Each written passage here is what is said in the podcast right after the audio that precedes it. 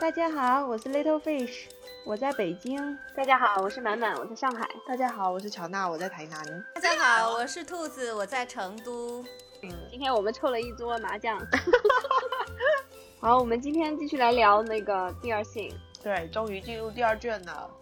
耶！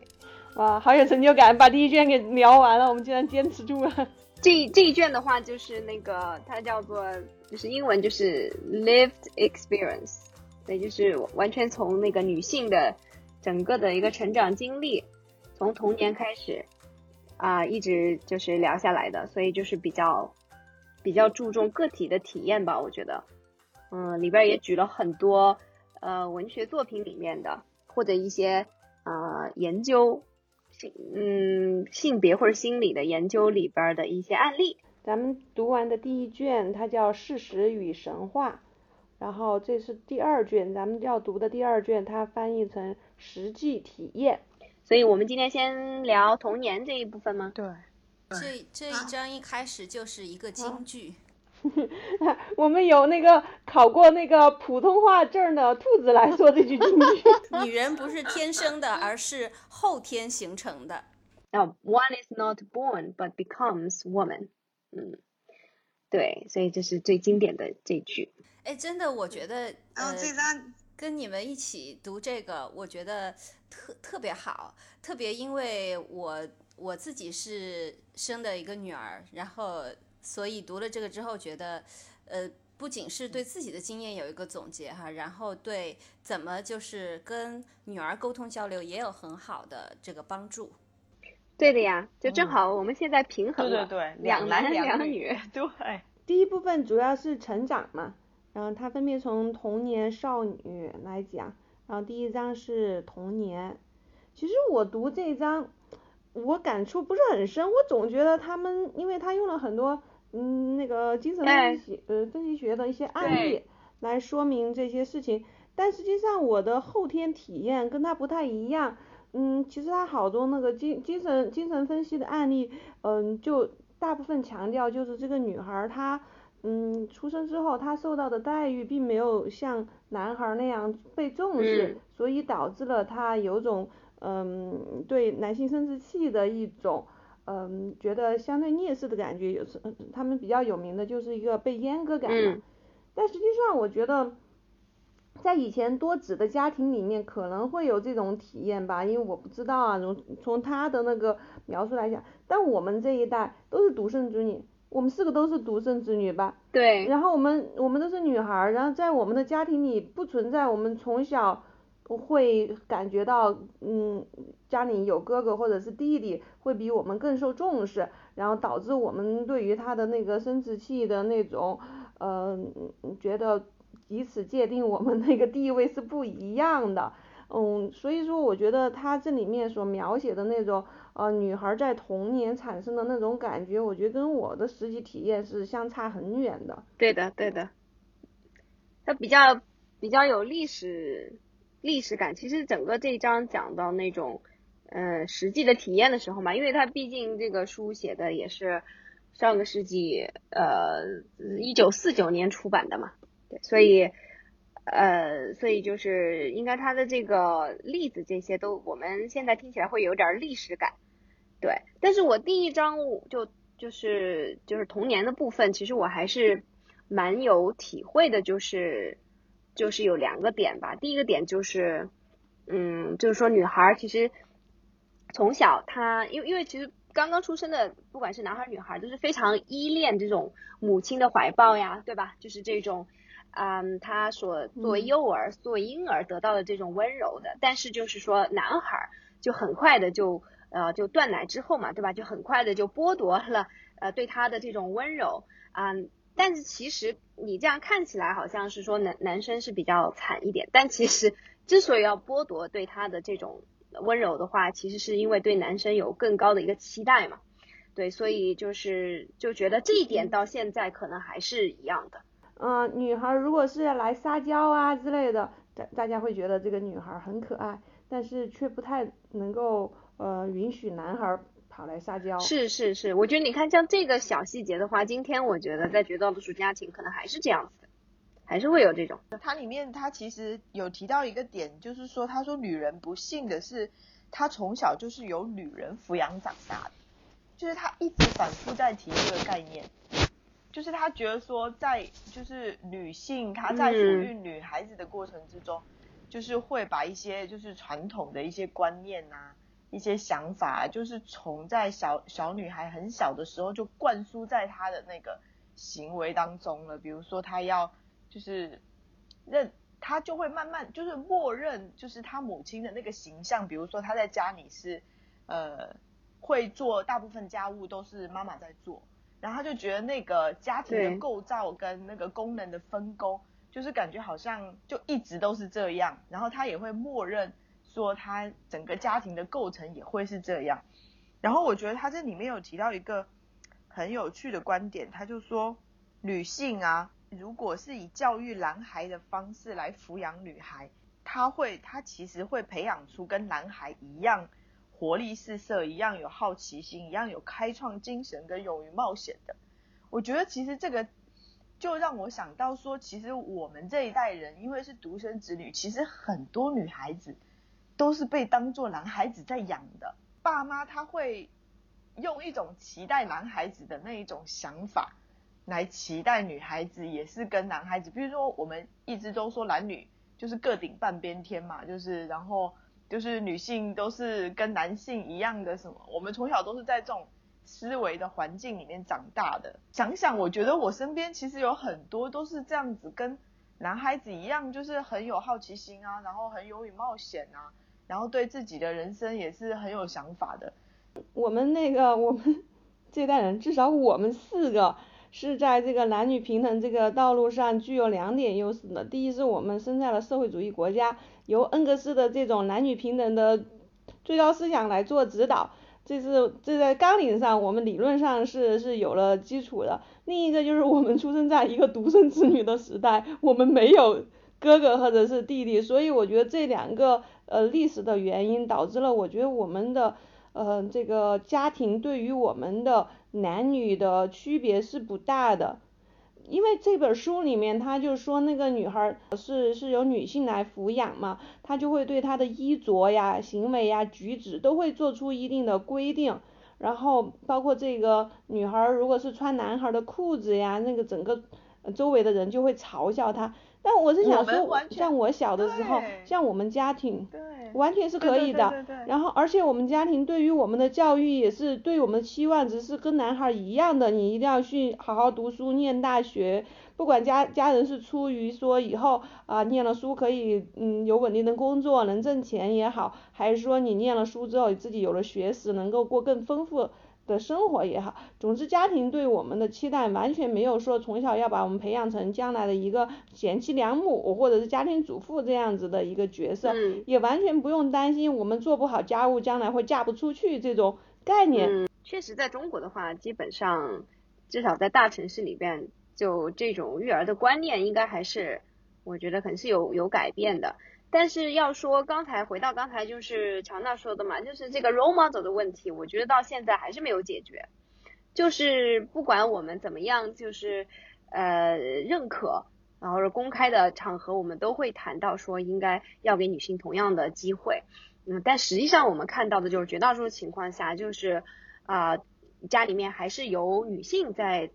作为这个。后代的抚抚养人的这样的一个角色嘛，所以那如果作为一个女孩，她从小看到主要还是妈妈在做这个事情的话，我觉得这绝对对她还是有潜移默化的影响。我我我觉得其实嗯对男性也是啊，像我养儿子的话，其实我也是觉得说，如果让他觉得女性在家里就是你这个洗碗的工作就是该你去做，然后打扫。什么洗衣服就是应该是妈妈去做的话，我觉得这个对他将来成立家庭之后，他也会觉得说，这个就应该是老婆要做的事，对不对？嗯，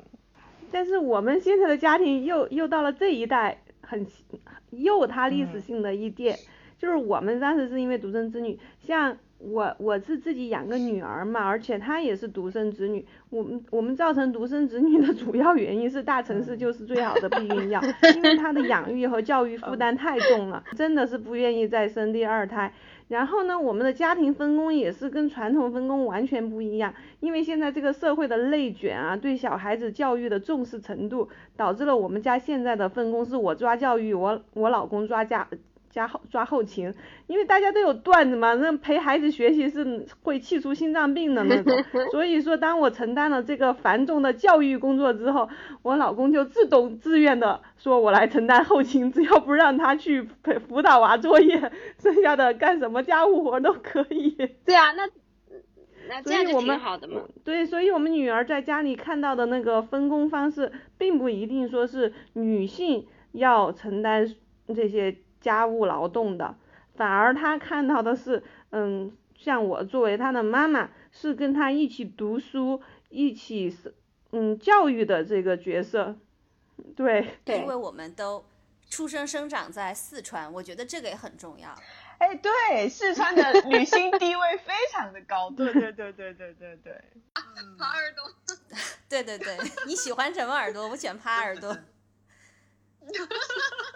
嗯，也也是哦，有点道理。在里面提到，对，提到那个母亲和女儿的关系很复杂嘛。呃，除了就是家里面有，比如说有很多个小孩啊，然后我觉得，呃，就是刚刚谈到的这个在家庭啊，还有社会的这种分工之外，呃，还有我觉得比较比较重要的一个呢，是很多都是，确实是很多都是现在有这种家庭主妇的一个角色。所以好像就是扩，就是那个空间就是比较小的。其实，在这个呃书里面也提到说，就包括在虽然我们现在看来有点年代感，但是包括在那个时候，呃，那些女孩子都很羡慕。就就觉得他们的有的障碍和否定，在那些就是比如说呃有职业的，比如说女的老师或者女的演员，或就是凡是有职业的那些女性身上，她觉得这些障碍都是不存在的。对，所以我觉得这个的话也是一社会的这种角色的话，其实也是挺重要的。嗯，对，就是就是得让女女女性看到这种其他的可能性嘛。然后很多包括这个，我我因为我已经。大概看了一下前面三章嘛，我不太清楚是不是第一章的，它里边有提到就是一些呃，比如说英雄故事啊，对吧？我觉得也是蛮经典的。然后就是如果是男性的这种传奇啊，对吧？不管是呃各方各面各各方面的这种英雄啊，都有特别多荡气回肠的故事。然后这个女对女性的话，对于那种呃西方的传统的这种教育里面，可能就一个千百年就一个贞德嘛，对吧？然后。然后，而且贞贞德背后还还是一个男人，所以就是有很多，嗯，就确实他们呃看不到一些真正意义上的榜样。然后包括他说有也当然也会有一些什么贤德的女性的那种传记传说，然后但是那些故事听起来就非常的，呃就很没劲嘛，对吧？其实他们就只是做好了一个呃这个男男性对他们的一个期待，对。强调的，他也是说，呃，就是被动性作为女性化的女人特点，是一种是一种从小就在她身上发展起来一种特性，就好就是整个环境，不管是家庭环境，因为因为之前的话那种。女性的生活环境更小，就是在家庭里面。那么在家家庭里面，其他的他者，包括母亲啊、父亲啊、兄弟啊，还有其他姐妹啊，包括还有什么仆人，还有家庭医生啊，其实都是在对他们的被动性进行一种赞美、一种肯定，所以他也会朝着那个方向去发展。对，对。哎，我觉得它里面有提到，因为你们刚刚有提到被动性嘛，它里面有提到一个也是很有意思的观观点。就是说，男生在很小的时候，他会把那个他的阴茎作为他的玩具。是。但是女性呢，她会是一个娃娃。对，我也我也看到这一点，我觉得特别有意思。对对对，然后他就，嗯，对，他就说他们两者最大的区别，其实就在于说，那个洋娃娃其实就是完全是被动的，就是它是被拨弄的。但是对于小男生来说，他的那个。玩具是很有主动性的，它是可以，比如说他尿可以尿的非常的远，然后他想要尿到 哪就尿到哪里，对不对？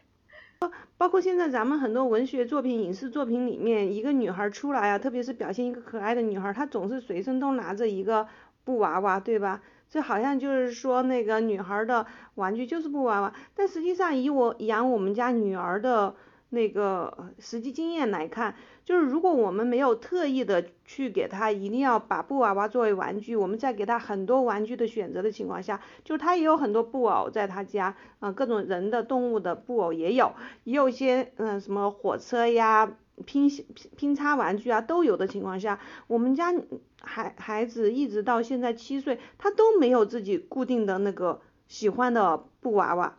他更没有说带着布娃娃到处走的这种习惯，反而是我有一个同事的那个嗯儿子，他特别喜欢他们一次去海洋公园买的一个小乌龟，睡觉也要带着，就是那种只要见不到小乌龟绝对不睡觉的这个。所以我觉得这个女孩喜欢布娃娃，这个，嗯，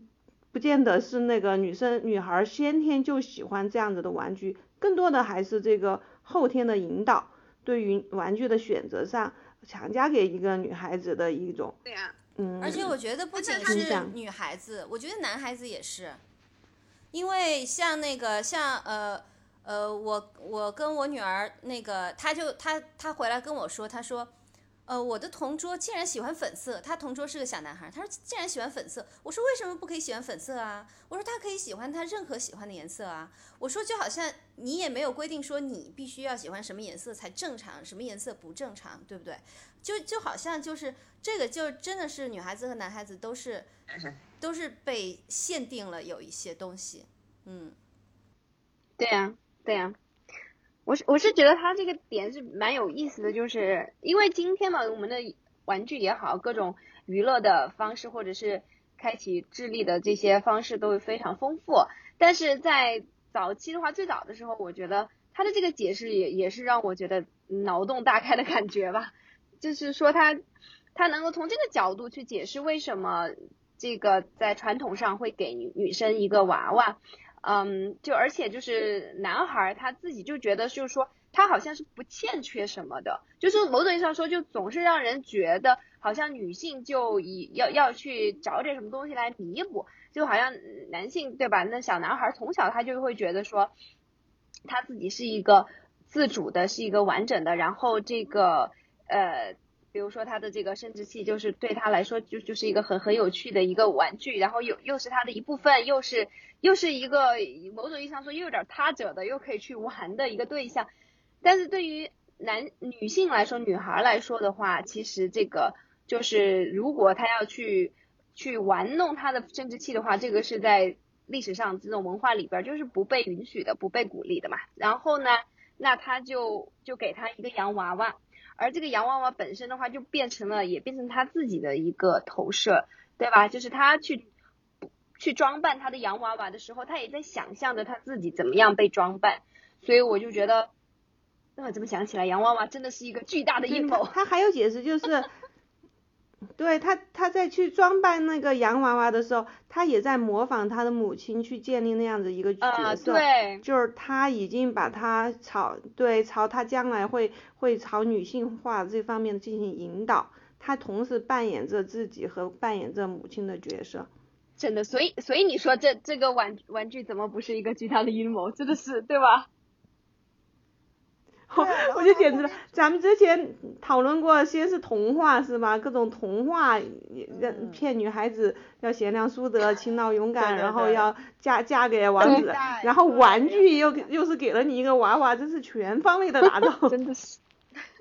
真的是，真的是。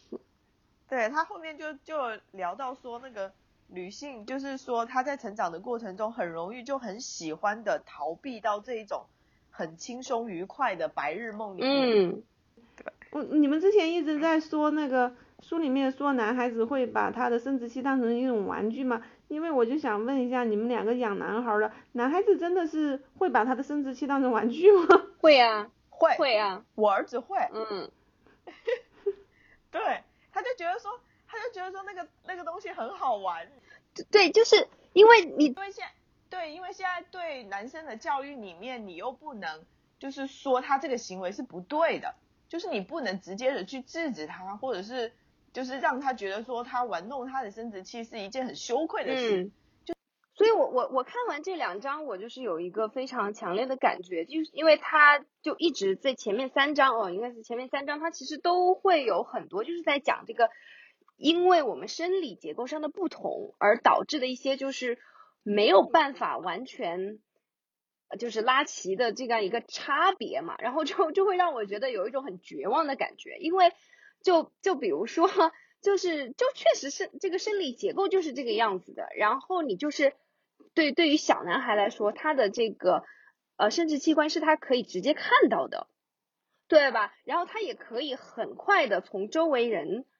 对，而且他可以从很快从周围人对他的生殖器的这样的一个看法中，就是得出一种感受，就是大家这个东对他这个东西是持一种积极的态度的。对不对？就算是不是说像那种重重男轻女的，那到今天的话，至少在今天，大家对这种会会觉得是一种平常的，对吧？是一个很很平常心去看待的。但是但是女性的话是看不见的，就也不会有人去刻意的要让你去看见。对，如果你你说你都看不见，就对呀。对于小孩子来说，那看不见不就等于不存在了吗？对吧？不存在，然后没有人跟你探讨，然后你可能就会生出很多。神秘化的一些想法也好，对吧？或者一些幻想也好，或者是一些耻辱感也好，我就觉得非常非常的难解决。对，而且我觉得这个一好像就是一到了青春期，好像一下子就是更一下子就有一种割裂，因为对女性来说，本来她从小的话对跟自己身体就没有那么多的这种了解和接触，然后一下子到了青春期的时候，马上又来月经了。然后就是马上又开始发育了，就是这种东西的话，就好像就是一下子那是是一个特别大的变化。对对对对对，男性好像没有这种这种很剧烈的这种身体。对，而且男性可以啊，我我可以跟我妈妈聊，我可以跟我爸聊，我可以跟我的这些同学哥们儿聊，都可以。但是女性的话，就好像。就就好像他这个书里面也提到说，像小女孩她的那个好朋友都是有一种排他性的友谊，好像都是说就是对对对，就是一两个闺蜜呀，特别对对对对对对，就是这种，嗯嗯嗯，哎，所以这些好像都是也是都和这个生理还是有一定的关系的。对，我觉得文化上也是，比如说在第二性征发育的时候，男生可能长喉结是吧？这个长喉结这个问题，他他就算暴露在外面，大家也不会觉得有任何的问题，因为，嗯，成年人喉结也是暴露在外面的嘛。但是女女性的那个第二性征的话，就是乳房的发育呀这种，成年人他衣着都是遮住的嘛，所以这个事情就显得比较神秘了。对，而且对小朋友来说的话，他们就真的像现在呃那个波妞他们同寝室的。同学有来月经的，然后有开始发育的，然后波妞还没有开始发育，他们他们那些同学都会很羡慕，就说啊，好羡慕你啊，还这么瘦，好羡慕你还没有来月经，好羡慕你还就是还没有发育，嗯，就是就是他们就会多很多困扰的感觉。如果这个时候不跟就是好朋友或者或者母亲不能够有很好的沟通的话，我觉得真的会是很大的一个问题。是的，是的，是的。就这里边，他在后面几章其实也就有讲嘛，也就是当然那个时候，呃，性教育不像今天这样还发展的好一点，那时候女性就更惨了，很多很多女性，它里边讲了一些案例嘛，都是因为在青春期，然后就出现这种呃出现了心理上面的疾病的这种非常多，就是因为其实他们根本就不知道是怎么回事，然后也没有人其实能够能够。就是感同身受的去去告诉他是怎么回事，就我其实那想就想起来觉得太惨了，就是就生活在今天，虽然说男女平权还有很长路要走，但是好歹还是要要幸运一点的。我觉得真的想想以前，你想想看那个时候对吧，根本没有人来告诉你是怎么回事，整个女孩的一生就是活在这种。对吧？非非常就是想，好像在一片迷雾里边，根本就没有人告诉你，然后你就用你自己的幻想去得到一点解脱，然后终终其一生都都不知道自己是为了什么，好像都是为了别人而存在的。嗯，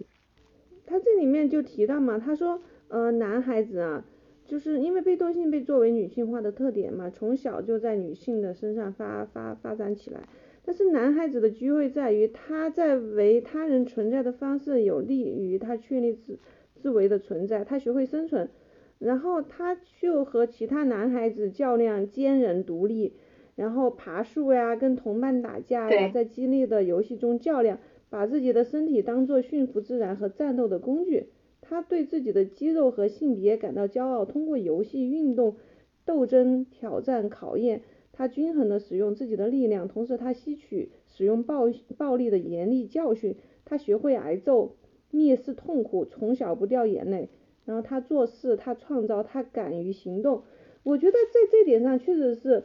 嗯，尽管我认为我们家对于女孩和男孩的教育。没有什么区别，我们并没有刻意的把我们家的女儿就一定要进行说是女性化方面的那种教育，但是她还确实是他就不喜欢打架，尽管他的那个体育很好，我们家孩子的体育很好，但他很烦他们的跆拳道课，就他所有学校的课里面就不喜欢跆拳道课，就觉得跆拳道打来打去的特别不好，这个这个事情我就觉得这个跟男孩子就是很大的区别。你看，按照他这种说法，其实男孩子像打架这些事情，是作为他，他他生他确立自己存在的一部分，他跟自然的一种相处的一种方式。但是，嗯，女孩儿，我不知道那个嗯兔子的女儿是什么样，她她好像就不喜欢干这些，而且很不喜欢男孩子打架。这好像到底是生理还是？文化的因素，对对对，就是就是有很大区别的。我刚听到你说体育很好，我就很羡慕了，已经。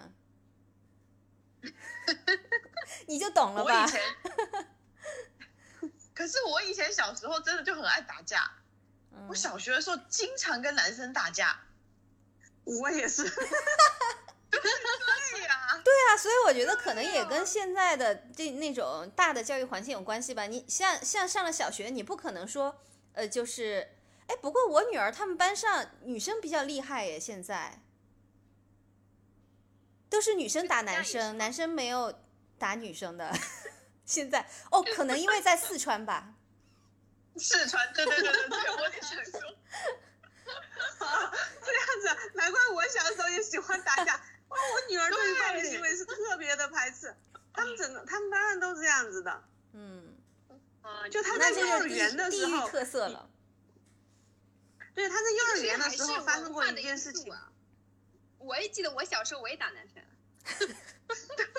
我不是真的在四川。我不是我不是主动的，但是我就是为别人出头，我就觉得看看不得那男生欺负女生的这种行为。嗯。所以我觉得会。对。就幼儿园的时候有一次，嗯。我们家女儿其实是我们家那个我妈妈去接孩子的时候，其实这件事情存在很久，但没有家长提。那有一次我妈去接孩子的时候回来跟我说，那个就是嗯，我们家女儿班上有有有三个男生，一到放学就开始打他们这三个女生啊，一到放学就开始打这三个女生，然后他们，然后这这三个女生吧。其实从身体发育来讲，我觉得真打起来，他们三个男生不见得有优势。但是这这三个女生就是还是采取觉得打架是很不好的行为，就是采取躲嘛，就是跑嘛。那我们家女儿跑得快，他们是追不上的嘛。然后另外两个女生，另外两个女生有时候就会被追上，然后就会被打。然后这个事情存在了很久，然后没有。嗯，没有家长去，其实去接孩子的家长都能看到这些事情，没有人，没有任何人提这个事情。像我，我会后来问我妈，我说你为什么过了这么久才告诉我这个事情啊？我妈说就小孩子闹着玩嘛，没有关系的呀。是啊，大家觉得那是正常的事情，其实不正常啊。所以那些小孩子在那些男孩和女孩，他们在这种被他者注视的过程中，他们就觉得了，他们从别人的反应里面来确定自己的呀。小时候都是这个样子的。小孩都很会察言观色的。如果第一次的话，就有人说你们男孩不能这样打女孩，或者就就这样说的话，那他们肯定就刚刚开始就会知道这是不对的。但是在这么这么长的时间，其实他们慢慢的就形成了，就确定了说，哦，这个就是这是正常的事情了。但是但是另外一方面，我另外一方面我也想说，就是说，如果说真的是打闹的话，那么其实也是因为女生就是从来都被教育就是不准打架嘛，就其实对吧？就是其实如果说，因为我现在就是之前我就看一本书，那个游戏力嘛，就是就是还挺挺棒的一本书，然后它里边就讲到说，就养育孩子的时候一定要跟他们去做一些，就是要在家里面打打闹闹，就是因为这个。对这个对孩子的其实成长，他的这种呃宣泄什么，就是很有帮助，而且也是一种他的这个过程中去探索，就哪些肢体接触可能是 OK 的，就是去探索边界的这样子的一个过程。所以我 所以我现在天天晚上会跟我儿子打一架，就是我，对对对，我 我我也是。我经常就是走在路上，时不时的就去踢他的屁股啊，然后他就会反过来打我，就是对我我我会跟他摔跤那样子，我就会会会故意的让他说你来打我呀，然后我我我也要就是我也会跟他就是进行这个体力上的抗争，然后然后我就在想说是不是女孩如果是养育女孩的时候就不会做这个事情，然后女孩子从从来就被对，那我觉得其实女孩子也应该这样啊，对吧？我们也可以来来一就是来一架，然后。让他去感感受一下这种，这种这种破坏性的这种释放吧，我觉得还是很重要的。不过，我觉得体育本来就是一种非非常好的释放这种，这种这种冲动的一种方式。对，其实你说到这，我真的是不是因为她是女孩，而是我们家庭教育就会认为暴力是一种很不好的行为嘛。就是我想想，就是有小的时候，比如说我妈妈是一个特别喜欢开玩笑的，有时候就就会把孩子给逗急了，逗急了之后，她就会动手，比如说打我妈一下，然后那时候我是非常严厉的训斥的，我说你是你是绝对不可以跟姥姥动手的，你一定要去跟姥姥道歉，而且以后绝对不能再发生这种事情，就是可能真的是如果是。就我们没有想过要把孩子还要朝可以打架这个方向去引导。我我就是我就是看了那个游戏力以后，我是就真的是特别想到这一点，我就说我要把这个是放在我的一这个教育的一部分的。就当然不是你说的这种情况，我觉得应该是还是要严厉的指出的嘛，对吧？因为毕竟要对对对，就是说你这个这个尊重长辈，这个肯定是要教育的。嗯，但是就说是不是可以专门开拓一个时间来，就是大家打打闹闹的，其实还是很有必要的，我觉得。我我我跟我儿子，其实我的我的基于的那个点，是因为说如果。是在多个小孩子的家庭里面，其实是不会存在这样的问题。对，因为他小孩子之间，他本来就会互相的较量，跟互相的去，就是好像就是对抗啊。就是很多时候，虽然他们很好，就是哥哥姐姐，然后或者什么的，但是他们之间一定会有对抗。但是像我们的孩子，就是在一个单独的环境里面，我就是希望说，会他要去试着去遇见跟他对抗的力量。不管说那个方式是什么，我就希望去他去体验那个过程。即使在我们四个在已经非常希望平权的人上，我们对于男孩和女孩的教育方式还是不一样，对呀，很不一样。对，就是啊，就是，嗯，就是潜移默化。因为而且你这个社会对你的那个期待，有时候你很难说完全不管不顾嘛。比比如说，就是我觉得之前其实说实在的，我之前出生小孩之前，我一直就是想，我希望生一个生一个男孩儿。你知道为什么？就不是我不是说重男轻女，但我真的觉得，比如说，就我当时真的是从经济的考虑，我当时就感觉生女孩要贵多了，就是衣衣服就要买个不停。对对，我我真的就是你像你看，就是所以这个就是大家的这种。刻板印象就是男孩随便穿什么，没有任何人说什么的。你像女孩，你不给她穿好一点，可能对吧？人家就会觉得你的父母是漂亮一点，你的父母是不管她吗？就甚至就说，不仅仅是对你的育儿理念产生怀疑，可能还会这个对这个女生产生一些不好的印象，觉得这个女孩不自不自尊、不自重什么之类的。但是男孩随便呐，真的就是根本就没有人管，对，随便养。哎，我觉得你这。你这个就是刻板印象了，因为我小的时候是是被养成假小子母家也不在乎的，就是我小的时候是剪板寸的，然后那个就是就是不不是很在乎一定要有一个女性形象，所以我觉得我根本就没有想过生女孩，我还在她的衣服上会比生男孩花更多的钱，所以说而且我们实际上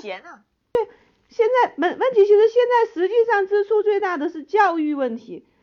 就是你现在男孩也要报班，女孩也要报班，但很明显我们男女男孩孩确实报的班是不一样的班。那些就是说里边也也是有一些，就是说，我觉得不知道是刻板印象还是说真的就是先天的不同。我我还是比较倾向于可能还是跟文化有很大关系。对，就其实就像刚才那个兔子说的一样，就是其实小朋友他是很能够敏锐的从周围人的这种态度。里边去感觉到他应该做什么的，对，所以比如说他会觉得有，嗯，就是跳舞什么的，对吧？男孩如果他去参加跳舞，或者他去呃做那种就是特别安静的啊，像弹钢琴啊什么的，他可能就会从身边的人那种那种各种去察言观色，就觉得好像这个是更倾向于女生去选择的活动，然后男生应该要去跆拳道啊，去踢足球啊，或者要去搞乐高啊，所以就可能。潜移默化的这些小朋友，他心里面其实就有会产生这种倾向性，然后再，对啊，然后再加上父母的这种引导的话，那就更自然的，他可能就觉得我，我我就是喜欢乐高呀，其实可能并不是真的完百分之百，他就是喜。对，其实我们家我们家女儿她她其实是比较随我，是有一种工科思维在里面，她也很喜欢乐高，然后她也想去学，特别想去学乐高。但实际上，我们一在在在在报乐高之前，我们已经报了那个跳舞、美术和和和钢琴了嘛。太满。那那一方面我是不愿意那个，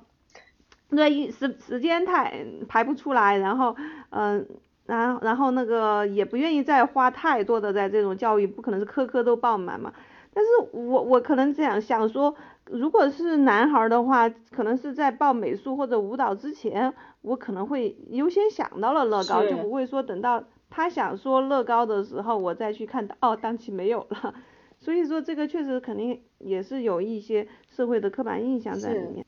哎，我看这个书上他就是相对于男孩这儿，他就写到在在女孩身上嘛，就是一开始他的生自主生存和他的他者存在之间就有着冲突的，但是人们这个时候就向他灌输，为了讨人喜欢，他就必须。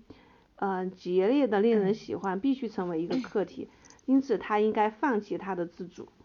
人们把他当成一个活的布娃娃，拒绝给他自由，因此形成了一个恶性循环。对，因为他越是少运用自由去理解、把握和发现周围的世界，他就越是在世界找不到资源，他就越不敢确认自己是主体。要是人们鼓励他去做，他也可能表现出与男孩同样的活力、同样的好奇心和同样的主动精神、同样的大胆。对。但当有当当有时人们把他当做男性培养时，会会便会出现这样的情况，这这样子他就会避免许多问题。我觉得他这一点说的还是比较符合我们的实际经验的。其实因为我小的时候两个两个好朋友就是我们院儿。跟我同龄的刚好是两个男生，没有女生，所以我们三个自然会玩在一块儿。我们所有玩的游戏都是倾倾向于男孩游戏，比如说呃学习骑自行车，然后就是做那种很大胆的事情，比如一定要穿过那条缝，看谁先穿过那条缝啊。嗯，对对，哎，那就是我们小时候都一样的，都差不多。对呀，我也记得，就是就是摔的那个就就很惨，就是根本。对，好像什么都不怕。对，经常回去的时候头上就顶个包啦，然后不然就是脚哪里 摔破了啊。对，这个是不是也跟现在他们的那个活动空间就是就是少了，好像就也有一些关系。我而且现在原来小时候也是在对对。现现在这种包括家长也会更加的谨慎嘛，对吧？你像我们小时候家长可能。顾不过来，或者说就是比较放养一点，对，就是整天好像今天摔个包，明天那个，对啊，好像也没有没有什么。但今天的话，你说被蚊子咬一下，大家都要 这个小心一下子。擦药，对对对，还要喷防蚊液、防晒霜。但是你看，就是疫情期间嘛，前嗯前半年疫情的时候，小区的孩子基本上不是都在小区玩吗？现在疫情过后，大家各去各的补习班。但疫情的时候，补习班停了之后，小小区的孩子都在小区玩，然后你就会明显的分成男孩和女女孩，就是男孩就是骑自行车，哇，跟疯似的，那那整个小区全是男孩骑自行车疯跑的样子，也家长也没法跟着，然后。他们玩的就两种，一个就是骑自行车，一个就是打那个气弹枪。对。就男孩基本上就都在玩这两个东西，然后女孩自然分拨就是在那个小区玩过家家呀，或者是到河里面去捞鱼，就是小区那个池塘里去捞鱼。嗯。对呀，然后比如说有时候我们我们家女儿，嗯，她下去没找到女孩，嗯，我就说那你就去跟男孩玩嘛，都都是一样大的好小朋友是吧？然后她就会说不去，不喜欢跟他们一起，他们都就会玩一些打枪啊、打架的游戏，好没意思。然后，然后那个我他自行，我家女儿自行车骑得很好，但是我说那那你去跟他们骑自行车呀，你自行车那么厉害，他他也不去的，他说就就是不想去跟男孩子玩。嗯，我觉得这点跟跟我小时候完全不一样。嗯。还是他们比较早熟，对，更敏感，比我们我们小时候哪想得到说这是个男孩，我不跟他玩啊，只要看有小孩来来来玩，对对对，就玩了。对，也有可能就是因为我们小时候我们院只有我们三个人，那两个人玩没有三个人玩有意思，所以说。那两个男孩并不排斥我加入，然后我更不没得选，说要玩什么游戏，觉得他们游戏也挺好玩的，大家就一起玩了。但他们这个现在小区人比较多了，女孩也一大堆，所以女孩就玩女孩的，扮公主，整天扮公主。不过可能也是这个年年龄吧，就是不是说有一个年龄就是男女生是特别，就是就是相当于是。比较对性别有一个认识，开始有点认识的时候，就是特别见不惯彼此的嘛。那有，对啊，就是小一般就是小学某一个阶段，像我们小时候那个画三八线啊什么之类的。我在中间有一个点，我觉得就是关于亲子关系的，我觉得提到的还挺好的。他就是说，就是就就在那个注释里面，然后他举的一个例子，他说 他就是一个小孩，他觉得大人的行为不可理不可理解。比如说，他不知道他的爸爸和妈妈的好脾气就像不耐烦一样可怕，就是拿不稳，就是成 成年人脾气的变化，感觉是受到一个神灵的任意支配，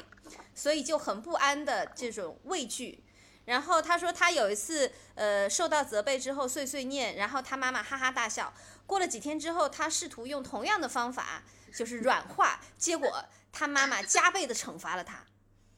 就就是就是觉得觉得成年人不可 琢磨，非常神秘，所以我觉得情绪稳定的家长对小孩也非常重要。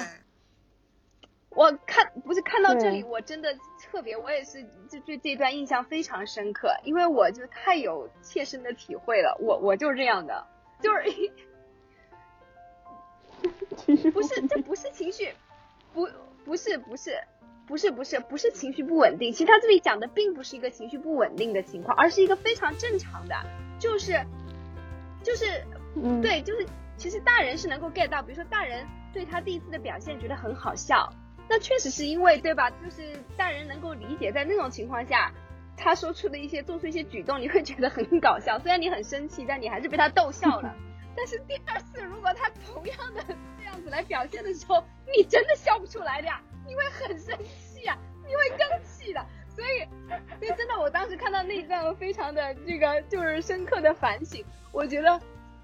真的就是说，就从一个成年人的角度，就好像是那种，对吧？就是那种刻意的要给你说一个笑话，然后你觉得一点都不想好笑，然后而且你本来在气头上，然后有人要刻意的说一个笑话让逗你笑的时候，你你会更生气嘛，对吧？但是你你如果从小朋友的角度，那就真的是会觉得完全是。